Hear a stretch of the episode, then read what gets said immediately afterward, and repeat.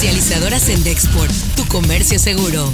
Presenta Notigape, el podcast La Mañanera. Los que están defendiendo a los fideicomisos, pues están defendiendo a la corrupción envié una iniciativa de reforma a la ley del Infonavit. El propósito de esta iniciativa, lo central, es que los trabajadores puedan recibir sus créditos sin intermediarios.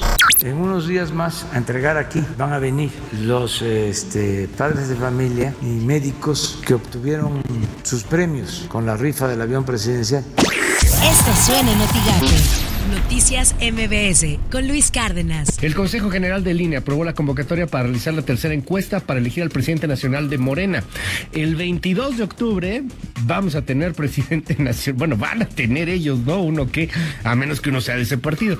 Pero bueno, van a tener ellos nuevo presidente de Morena. Entonces tenemos todavía poquito menos de 10 días, 8 días para que se den pero con el último sartén, no el contendiente, sino el partido más de lo que ya está por las mañanas con Ciro Gómez Leiva. El Tribunal Electoral va a decidir hoy si concede o no el registro como partido político nacional a México Libre, la organización promovida por Margarita Zavala y Felipe Calderón, pero el magistrado que preparó el proyecto, el magistrado José Luis Vargas, ya difundió en redes sociales que el proyecto de sentencia es confirmar la negativa de registro a México Libre.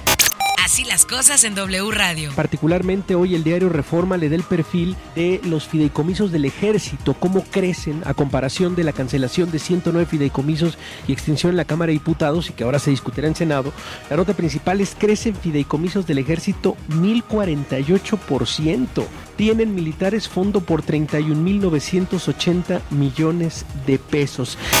Imagen informativa con Pascal Beltrán del Río. El Fondo Monetario eh, Internacional, el FMI, estaba estimando que la economía mexicana no caería tanto como se había previsto, no sería una caída de 10%, sino abajo de 10%. La mala noticia es que eh, pues el país no va a crecer en este sexenio y que los mexicanos terminarán el presente periodo de gobierno más pobres de cómo lo iniciaron. Editorial Notigape, con Martín Cifuentes. Para quienes viven en el interior de la República Mexicana, tener los puentes cerrados en la frontera es un asunto de importancia menor. En cambio, para miles de habitantes de la zona fronteriza, el tema es vital. No obstante, los que cruzamos por motivos no esenciales con nuestra visa láser, si queremos cruzar ya. Nuestra urgencia no es un negocio, ni es por salud, es simple y sencillamente por una cuestión personal. Muchos quieren ir eh, a saludar a algún familiar, otros desean ir a una tienda, otros quizás solamente desean comprar o comerse una El comercio del Valle de Texas espera ansioso al consumidor mexicano tras los difíciles meses anteriores. Estas son las portadas del día de hoy. El mañana de Reynosa llega a Tamaulipas a 30.440 casos de COVID.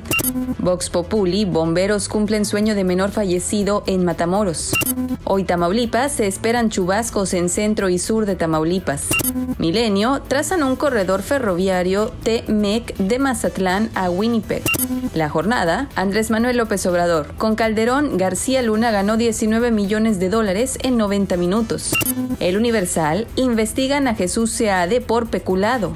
Notigape, constructores reportan 40% de caída en inversiones por coronavirus, afirmó Rodolfo Terán Saucedo, presidente de la CEMIC en Victoria. Muchas enseñanzas y la verdad que la construcción nunca ha sido, siempre ha sido una, una actividad esencial, nunca nos han parado. La verdad que este, hemos sufrido ese detalle de no, de no poder trabajar, pero sí obviamente la crisis nos pega a todos y sí ha bajado la, la cuestión de la, del dinero en, en la inversión, ¿verdad? Sí ha bajado la inversión. Lo que tienes que saber de Twitter. Arroba A3 Noticias.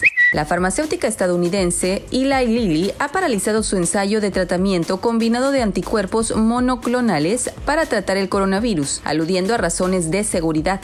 Arroba sin embargo MX. El proyecto de resolución que difundió el magistrado del Tribunal Electoral del Poder Judicial de la Federación propone validar la decisión del INE de no darle el registro como partido político a México Libre. Arroba Aristegui Online. Aprueba INE tercera encuesta para dirigencia de Morena y define encuestadoras que la realizarán. Arroba Hidalgo County. El juez Richard Cortés ha decidido no reabrir inmediatamente los bares del condado de Hidalgo. arroba hacienda-méxico, el secretario de Hacienda, Arturo Herrera, se reunió con el gobernador de Tamaulipas, Francisco García Cabeza de Vaca, para revisar los proyectos prioritarios y de infraestructura que permitirán elevar la competitividad del Estado. Comercializadora Sendexport, tu comercio seguro, presentó Notigape, el podcast.